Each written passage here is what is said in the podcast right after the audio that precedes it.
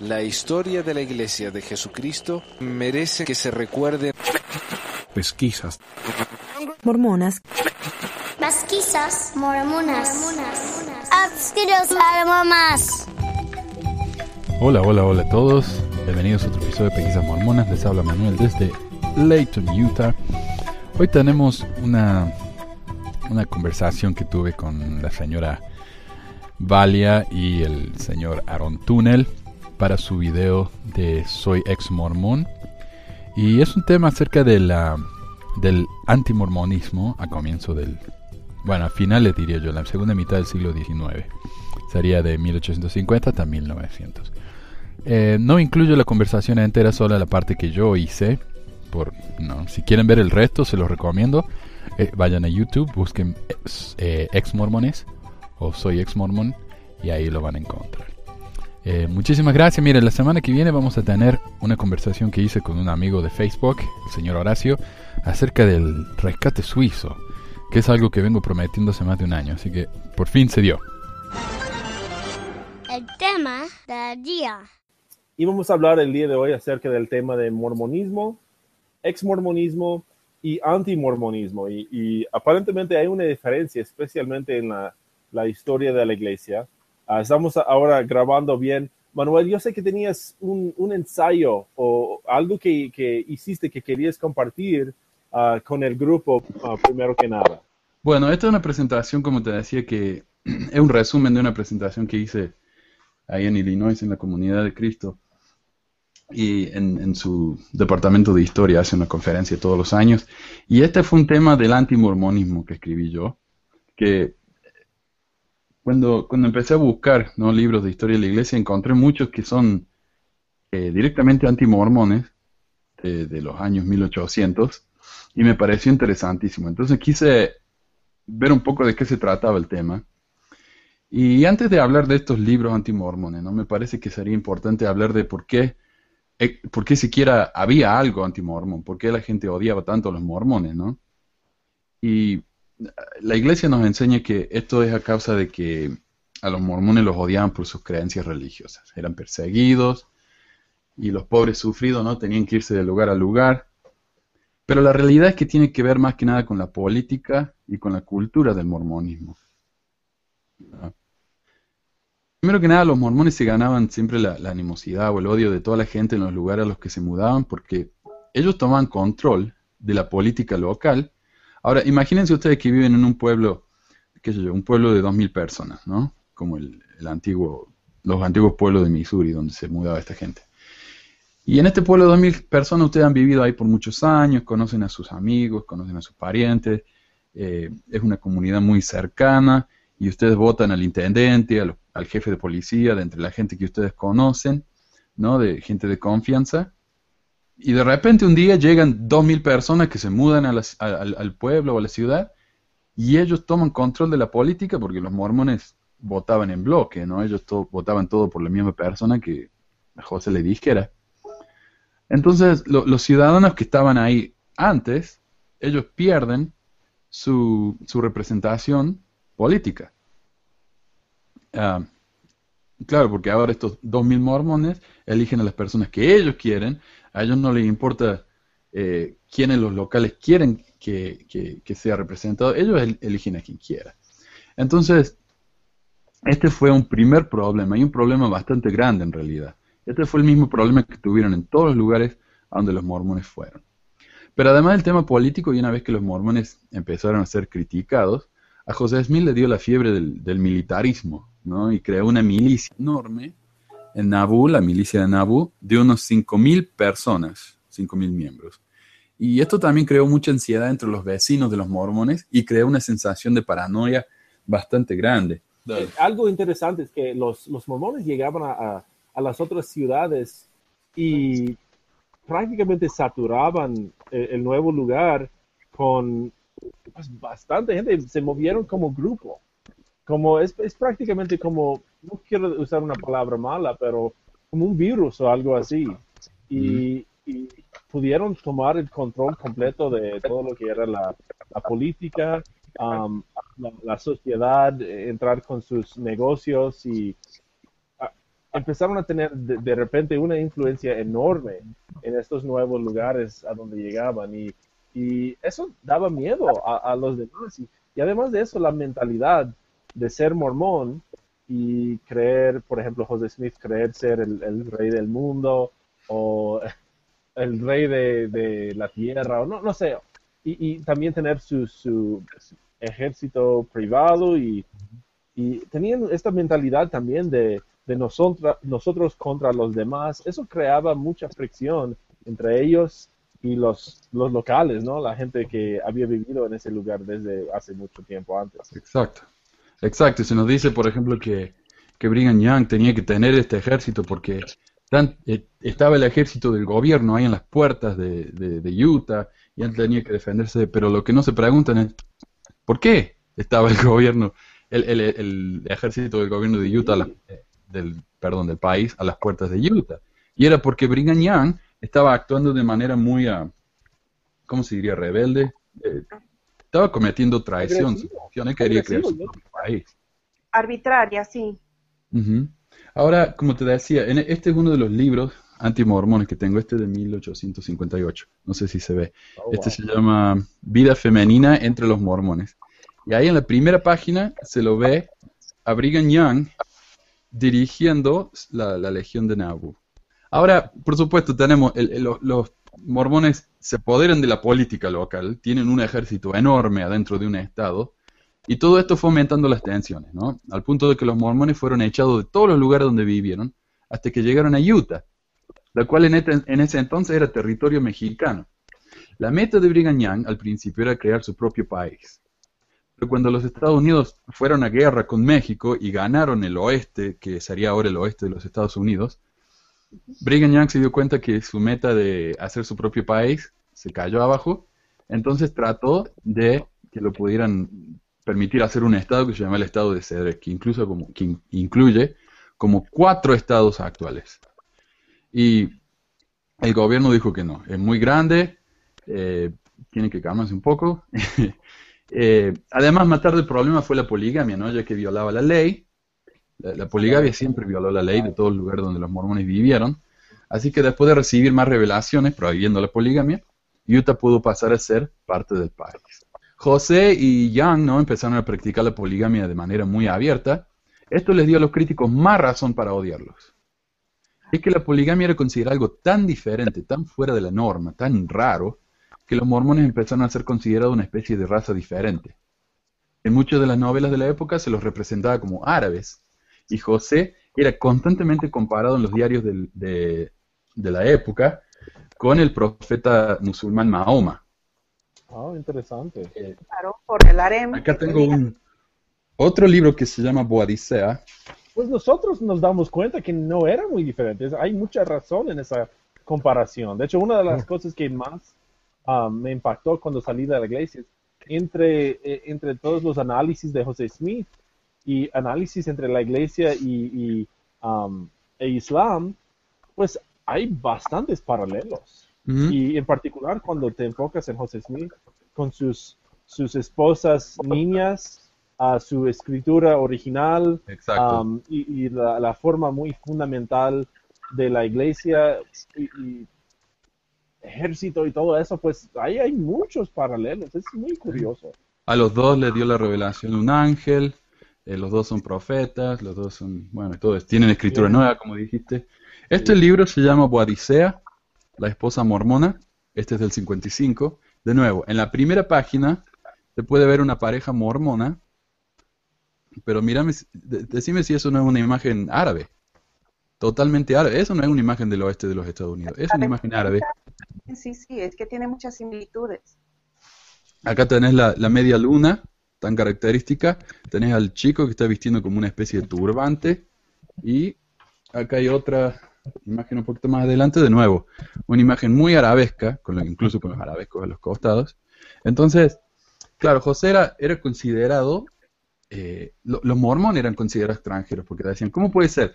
Estos mormones se parecen a nosotros, son blancos como nosotros, pero hacen esta cosa que no tiene nada que ver con, con nuestra cultura, entonces tiene que ser que son extranjeros de alguna manera. De ahí viene el tema de que los mormones son una raza. Ahora, una vez que las novelas antimormonas empezaron a aparecer, se convirtieron en una moda, ¿no? Que duró unos 50 años. Entre 1850 y 1900 se publicaron 50 novelas antimormonas, y no solamente en los Estados Unidos, sino en todo el mundo. Hay novelas de Alemania, de... ya, francesas, quiero decir, no sé, pero en Inglaterra hay varias. Cuando Ahora, hablamos de, de novelas, estamos hablando de como obras de ficción. Sí, que- son, que son son obras de ficción. ¿Cuál, ¿Cuál era la audiencia para estas novelas? Las mujeres. Estas eran novelas muy melodramáticas en las que las mujeres siempre sufrían a manos de los, de los opresores mormones.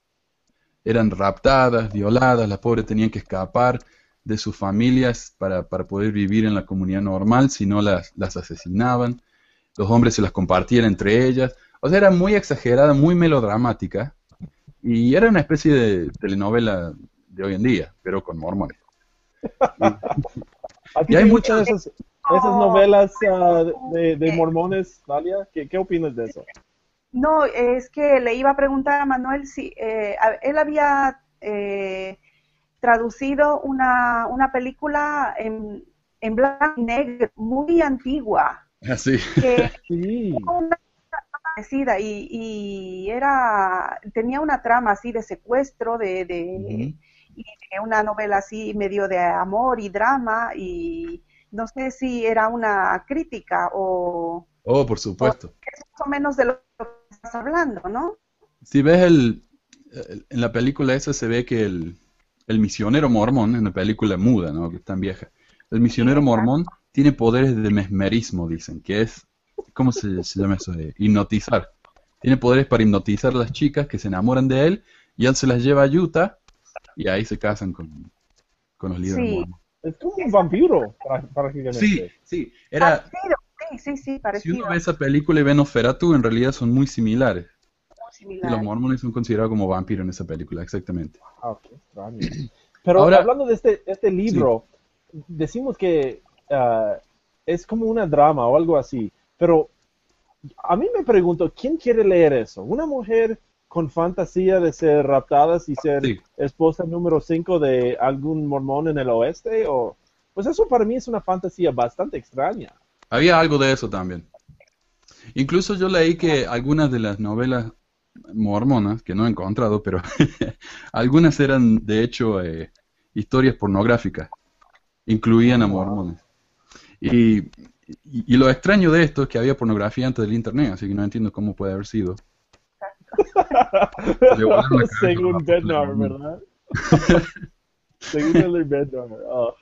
No, lo, lo interesante es que una de las novelas más famosas antimormonas fue la primera novela de Sherlock Holmes. No sé si ustedes se dieron cuenta. Hay una novela que se llama eh, Algo Escarlata. Y, y en esa novela, está, la primera mitad de la novela está basada en Utah y representa a los mormones como un grupo violento, sangriento. Y, y eso es algo representado comúnmente en estas novelas antimormonas, además de la poligamia, ¿no? Y, el otro tema es el de los dan- danitas. Los danitas eran un grupo de ángeles vengadores, que les decían, como muchos los llamaban, y que durante mucho tiempo cuidaron los intereses de los mormones en Missouri. Y a pesar de que este grupo no duró mucho, la leyenda de su existencia duró por mucho tiempo, y muchos incluso piensan que sobreviven hasta nuestros días, matando a todos los que están en contra de la iglesia, los apóstoles, etc. Es un grupo sangriento, ¿no? Que eso es lo que se decía, eran... um, era como una especie de policía Mormona. algo así. Matones, qué sé yo. Sí. Y, y uno de los eh, autores más famosos en escribir historias también antimormonas fue Robert Louis Stevenson, que es el autor de La Isla del Tesoro y de Dr. Jekyll y Mr. Hyde. Él escribió una especie de segunda parte del libro de las Mil y Una Noches y ahí incluyó una historia sobre los mormones llamada Los Ángeles Vengadores. Eh, ahí hay poligamia, de nuevo, ángeles, you danitas, etc. Julio Verne y Jack London también escribieron historias sobre los mormones y Harriet Beecher Stowe, que es la autora de La cabaña del tío Tom, escribió la introducción de una popular novela antimormona de la época.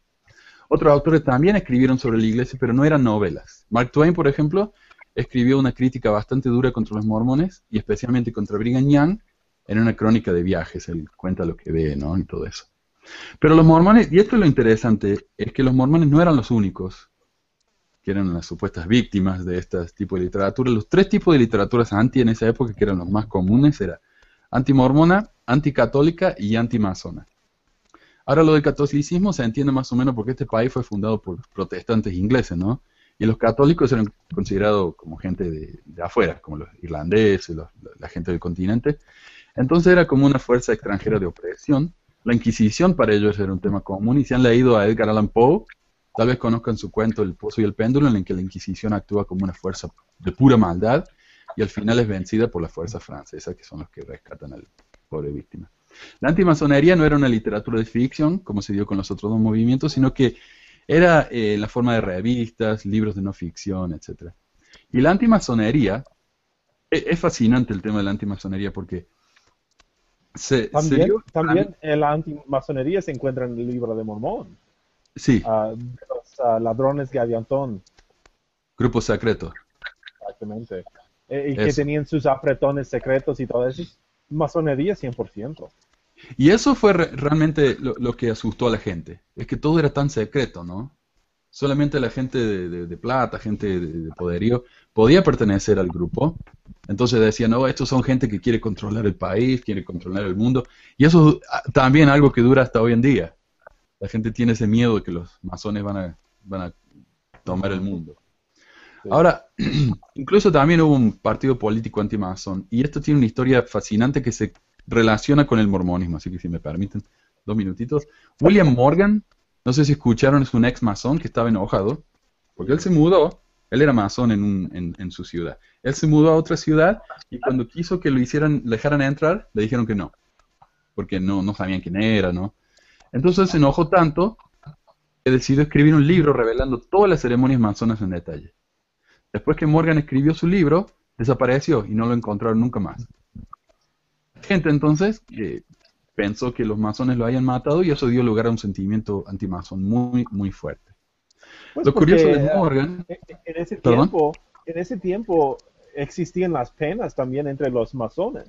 Entonces oh, hay una probabilidad muy alta de que sí fue muerto, porque eso era parte de, incluso también era parte de, supuestamente, la investidura mormona hasta los 90, aunque según mi entender no murió nunca pues nadie, pero entre los masones se supone que, que sí podría haber sucedido. Sí, y ahí se relaciona también el tema de la expiación de sangre. Sí. Y Ahora lo curioso de Morgan, y esto es lo último que quiero mencionar, es que su libro, el libro que él escribió sobre los masones, fue usado para comparar la masonería de esa época con la ceremonia del templo mormón de esa época, y uno puede ver lo parecido que son. Ahora, muchos de los defensores mormones de hoy cometen el error o la falacia, de yo casi a propósito, de comparar la ceremonia del templo mormón de hoy con la masonería moderna. Pero las dos fueron evolucionando y cambiando entonces hoy ya no se parecen mucho, pero cuando uno los ve las de esa época, eran casi idénticas. Ahora, otra cosa interesante con, Morgan es que cuando él se murió, su viuda, Lucinda Pendleton, se unió a la iglesia y se convirtió en una de las esposas plurales de José. Ahí se que todo cierra lindo, ¿no? circuito completo. José está en todas. ¿no? Así que, bueno, después de 1900, ¿no? Como digo, las novelas estas fueron entre 1850 y 1900. Utah se convirtió en un estado en 1900, 1896. Eh, y una vez que Utah entró al, estado, al, país, tuvieron que obedecer las reglas, a fuerza, ¿no? Si no, le, el gobierno le iba a quitar todas las posesiones que tenían, lo iban a echar. Eh, pero así que ahí se empezaron a portar mejor y como que las novelas empezaron a perder eh, el, el atractivo que tenían antes. Pero todavía existen, todavía hay novelas y películas anti, eh, bueno, no sé si antimormonas, pero que ven al mormonismo como algo eh, negativo, hablan de los, de los danitas todavía, hablan de los eh, expiación de sangre, de la poligamia. se mezclan las cosas, sí. Pues sí, incluso el día de hoy. Con las actuales. Y eso fue entonces el origen. Están poniendo esos esos, esas películas todavía, de hecho, acabo de entrar en Netflix y hubo una película acerca de dos misioneros y e, era una película de drama y uno de ellos se enamoró de uno ah, de los investigadores y pero ella estaba casada y bla bla bla. Y eh, pues esas cosas todavía existen pero um, no tanto con la poligamia aparentemente, porque se supone que ya está muerto todo eso. Bueno, pero hubo una serie acá muy, muy famosa llamada Big Love en, en HBO y duró como seis años y eso era todo acerca de mormones polígamos, no de los rama principal, sino ellos hablan como los mormones polígamos todavía existen hoy en día, lo cual es real. Pero bueno, ese, esa era el, um, la introducción que les quería dar acerca de la historia del antimormonismo y de dónde apareció toda esa, esa paranoia. Me parece que los anticatólicos y los antimasones tal vez todavía existen, pero uno no ve a los masones y a los católicos llorando de que los son perseguidos. todo eso, ¿no? Algo que les quedó nada más que los mormones. así. El victimismo, exacto, lo heredaron y lo preservan a- ahora, ¿no? Como método de defensa. Pues esa, esa, eso realmente creo que ha ayudado a los mormones de hoy en día, porque si no fuera por esa época, no podría haber existido la palabra antimormón. Y encontramos que en otros grupos sectarios, como los Moonies, utilizan la misma frase de anti-Mooney, por ejemplo, para, para hablar de personas que tratan de destruir el grupo o que son pues supresivas o algo así. Lo vemos entre los ah, cienciología, cien- ¿cómo se llama? Cienciología. Es correcto eso, ¿no? Sí, cienciología. Sí. Ah, y, y casi todos los grupos con secretos, básicamente, vamos a ver que tienen una frase para hablar de los que están fuera del grupo, causándoles problemas. Y eso realmente ayu- les ayuda para tener lo que dijiste, Valia, les ayuda a tener su su estatus de víctima y de sociedad superior o separado, algo así. Recuerdo en, en- cuando yo era joven, se hablaba de que nosotros somos ah, una, una gente, ¿cómo se llama? Especial, Peculiar. peculiar, exactamente. Um, para tener esa, esa sociedad privada, ¿no? Y los que están fuera son parte del mundo. Y Ahora, ¿quién dijo eso? Fue. Hinckley. Hinckley ¿Eh? le encantaba decir que éramos una gente peculiar. Y Hinckley es el que seguía diciendo, o esta es la verdad más grande, o es el fraude más grande, o es esto, o es lo otro. Él, él siempre ponía blanco y negro, era todo blanco y negro, ¿no? Él dividía a los mormones al resto del mundo, diciendo, somos diferentes, pero también, o esta es la verdad, o es toda la mentira. O sea, él nunca daba lugar a, eh, ¿cómo se dice? Sombras de gris. Sí, exactamente. No hay nada en el medio, no hay nada de... No, nada sutil ahí. Chicos, Um, me tengo que ir, pero gracias por el tiempo y... no Gracias, arruinar Manuel. eh, Está bien. um, nos has dado algo bueno para empezar, porque aquí se hace un, un- Aquí vamos a doblar a la izquierda, porque todavía se usa la palabra antimormonismo, pero con un sentido diferente. Y gracias por tu, tu, um, presencia aquí. Ok, adiós.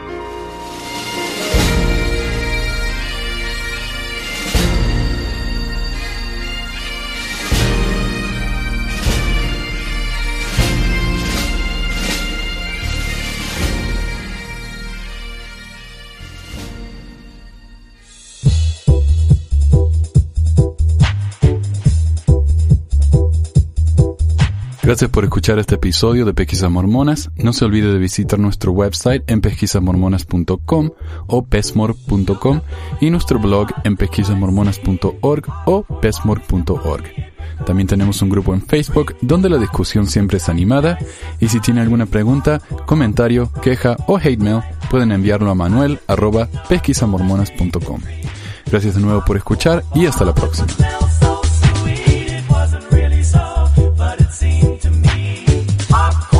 La música al comienzo del podcast es la canción de la primaria Historias del Libro de Mormón por Clive Romney.